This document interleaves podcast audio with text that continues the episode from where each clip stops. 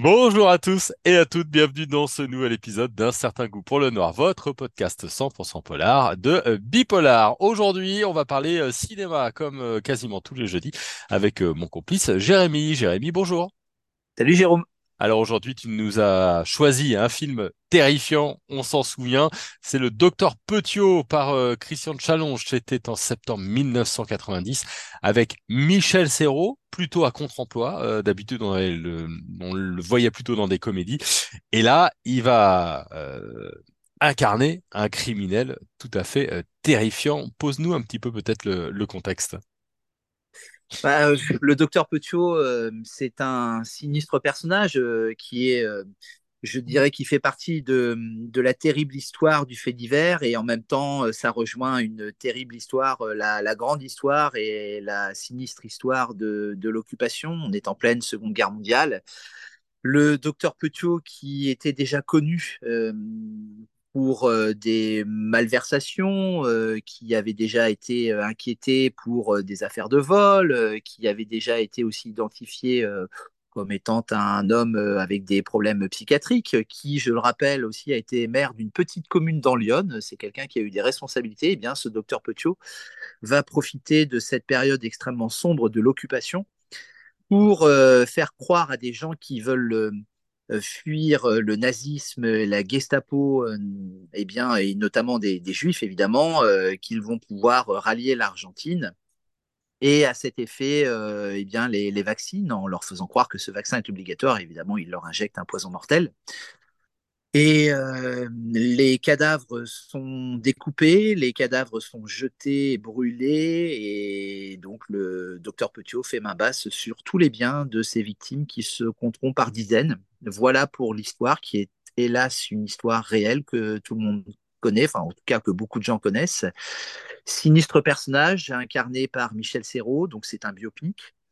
Ce biopic est se concentre évidemment sur la partie qui correspond à la période de l'occupation. Donc on est dans une ambiance très trouble. Il faut le dire tout de suite, c'est un film qui doit beaucoup au cinéma expressionniste.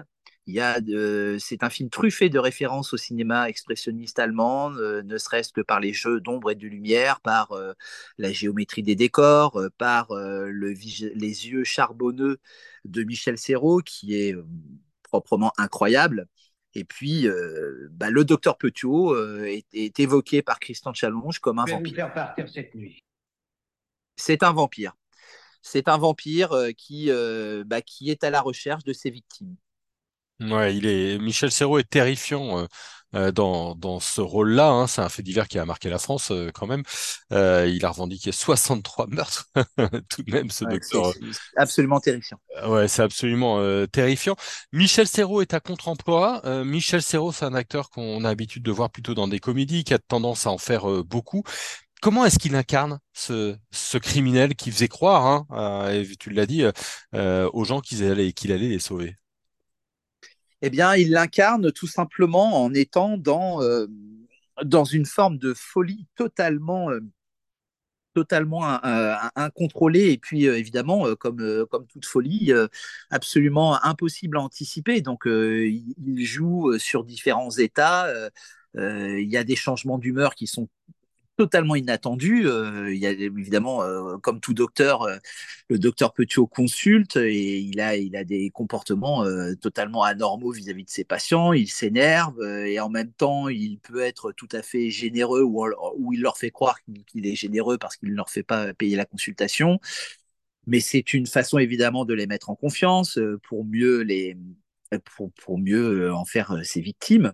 Euh, alors, si, si, je peux me permettre, euh, c'était quand même déjà illustré dans, dans des registres oui, bien sûr. sombres. Hein. Voilà, dans les années 80, on pense à Garde à vue, on pense à Mortel Randonnée, voilà. Euh, c'était des personnages. Alors évidemment, on a, la première partie de la carrière de Serrault, ce sont des comédies, et puis il y a le tournant Garde à vue, euh, où là, c'est la révélation du talent dramatique euh, voilà, de, ce personnage qui est un personnage de notaire absolument sombre. Et d'ailleurs, je, trouve qu'il y a des il y a des éléments dans le jeu que, que Serrault a, mis en place et qu'il reprend, mais qu'il va complètement décupler à la, à la hauteur de, je dirais, de la folie, de la folie meurtrière du personnage du docteur Petiot. Comment est-ce que euh, notre euh, réalisateur Christian de Challonge filme euh, cette abomination qu'est le, docteur Petiot et cette folie qui est incarnée par Michel Serrault? Bah, il, la filme en, incarnant, comme je le disais tout à l'heure, là c'est vraiment le cinéma expressionniste, c'est-à-dire qu'il incarne dans des décors qui sont, qui sont des décors euh, avec lesquels le personnage euh, fait corps, si je puis dire. Ils se font dans un décor, ils se font dans une époque, ils se font dans, euh, une époque où euh, eh bien, tout le monde se méfie de tout le monde. C'est une époque paranoïaque où euh, les collaborateurs peuvent euh, devenir, des résistants, les résistants peuvent devenir des collaborateurs. On sait bien que dans, cette période-là, les identités n'ont pas été claires. Euh, voilà, les, identités ont été réversibles. Il y a un film qui est, excellent pour ça, c'est euh, Monsieur Klein, euh, sur la réversibilité des identités. Et, dans cet univers très trouble, eh bien, euh, le docteur Petiot se sent comme un poisson dans l'eau, en fait. C'est, vraiment, euh, c'est sa chance. C'est ça qui est terrible. C'est que des criminels de son espèce ont profité d'un contexte qui était complètement favorable. Et, euh, il le dit d'ailleurs à un moment donné. Il le dit. euh, alors c'est, un film qui est euh, qui fait place aux, aux, scènes de nuit et il, ne se sent jamais aussi à l'aise que dans la nuit. Il y a le côté vampirique. Alors, il y a, évidemment une, dimension fictionnelle, hein, parce que c'est d'ailleurs le film le précise. Hein, c'est un biopic, mais c'est aussi euh, fictionnel, inspiré de la vie de Dr Petiot.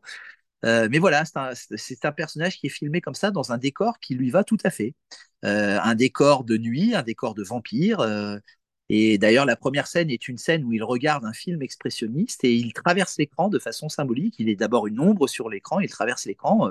C'est véritable, c'est Nosferatu. C'est Nosferatu. On pense au Nosferatu de Murnau euh, lorsqu'il euh, lorsqu'il se déplace à vélo, il a une espèce de longue cape, comme une cape de vampire, euh, qui est euh, déployée par le vent. Euh, C'est une créature vampirique.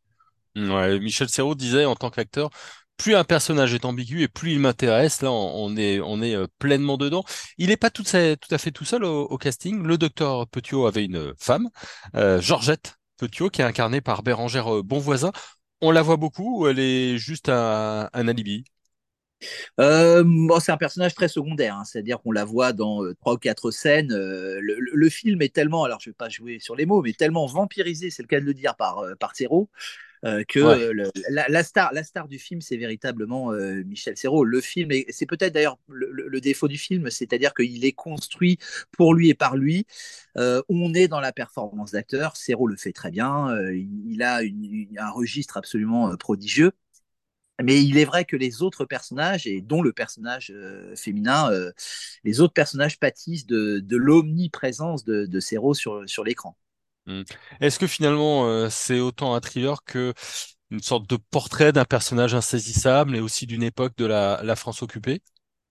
C'est le portrait d'un personnage insaisissable. C'est, on ne peut pas dissocier ce personnage insaisissable, comme je le disais tout à l'heure, d'une période extrêmement trouble, d'une période absolument cauchemardesque. Hein. C'est, un, c'est un Paris de cauchemar. C'est un Paris qui est filmé la nuit. C'est un Paris où euh, les gens sont des ombres, mais les ombres sont des personnes. Enfin, les, ombres par définition sont beaucoup plus difficiles à, voir. Euh, les identités s'estompent. Donc, si les identités, les identités s'estompent, on peut changer d'identité.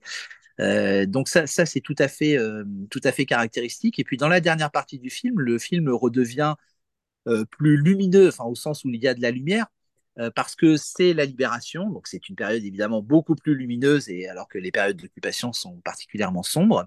Et ce qu'il faut dire aussi, c'est que Petiot a lui-même, et là, là c'est vraiment euh, c'est la biographie de Petiot, hein, Petiot a tenté de s'en sortir comme un certain nombre de criminels euh, qui ont profité de l'occupation en changeant d'identité. Il il est même parvenu à, devenir à un moment donné médecin des FFI. Enfin, voilà. Et, et ce, qui est, ce qui est terrible, et ça montre bien quel est l'orgueil maladif du personnage, il se fait piéger pour une bêtise. C'est-à-dire qu'en fait, il y a un article qui paraît sur lui.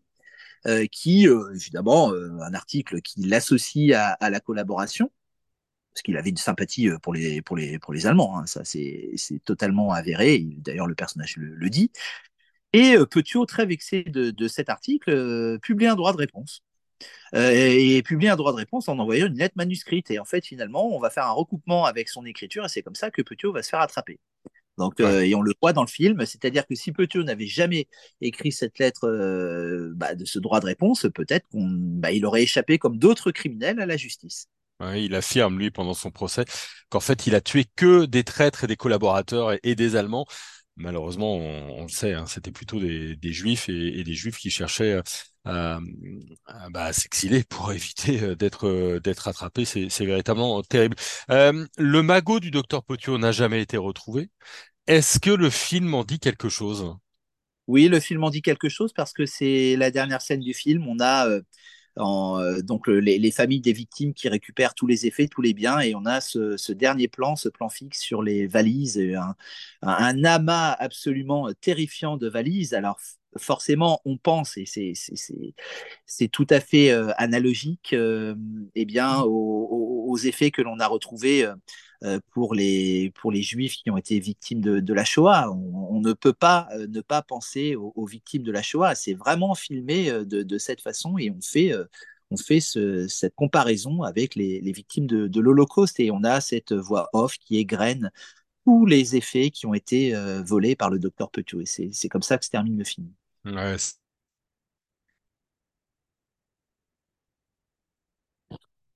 Ça, c'est un clin, notamment à Landru, qui lui avait dit euh, ses souvenirs, c'est son, euh, son petit euh, bagage. Jérémy, c'est un film 1990. on est un petit peu au tournant. Il, il tient encore le coup aujourd'hui. C'est très intéressant à voir. Oui, c'est très intéressant à voir parce que d'abord, peut-être qu'on peut aussi revenir sur Christian Challonge, qui est un cinéaste un peu oublié. Euh, on avait déjà parlé euh, d'un autre film de, de Challonge qui, euh, qui, explore un, qui explorait dans les années 80 un, genre qui, qui n'était pas très populaire en France, c'est-à-dire la fiction post-apocalyptique. En l'occurrence, c'est Malville, d'après le, roman de Robert Merle. Voilà, donc il y a, y a, toujours chez Christian Challonge le, goût des marges, le, goût des limites. Et puis, euh, c'est un, c'est un film qui n'est pas confortable, évidemment, par son sujet. C'est un film qui, est, qui reste sobre, euh, même si, on, bon, euh, il y a aussi une, chez Serrault l'idée de faire une performance d'acteur. Mais, euh, mais ça donne quand même quelque chose d'intéressant, c'est-à-dire qu'il y a une reconstitution euh, d'époque qui est tout à fait intéressante, et puis tout cet hommage au cinéma expressionniste. Euh, voilà, c'est un film qui nous renvoie à Fritz Lang, à Murnau, à tous ces grands génies du cinéma allemand, du cinéaste expressionniste allemand des années 10 et des années 20. Donc, de ce point de vue-là, c'est très intéressant. Et puis, pour les les quelques personnes qui ne connaîtraient pas cette histoire, et voilà, le docteur Petiot est quand même fait partie de, euh, cette terrible histoire du fait divers, euh, bah, c'est l'occasion de, de découvrir cette histoire euh, et de, de, voir aussi que ce sont des choses qui se sont passées, que ces monstruosités se sont passées et que, en souhaitant que ça ne se reproduise plus jamais. On espère, on espère. Malheureusement, on n'est pas forcément très, très optimiste. Euh, un dernier mot sur Christian de Challonge, hein, qui était un habitué du polar, puisqu'il a notamment fait euh, euh, des, thrillers et des polars. Il y a Le voleur d'enfants en 91, puis L'argent des autres en, 1978. Et à la télévision, il a adapté plusieurs Maigret. Donc voilà, pour les fans de Maigret qui nous suivent, eh ben, sachez que là, on a un réalisateur qui s'est frotté au, au, grand commissaire. Merci beaucoup, Jérémy.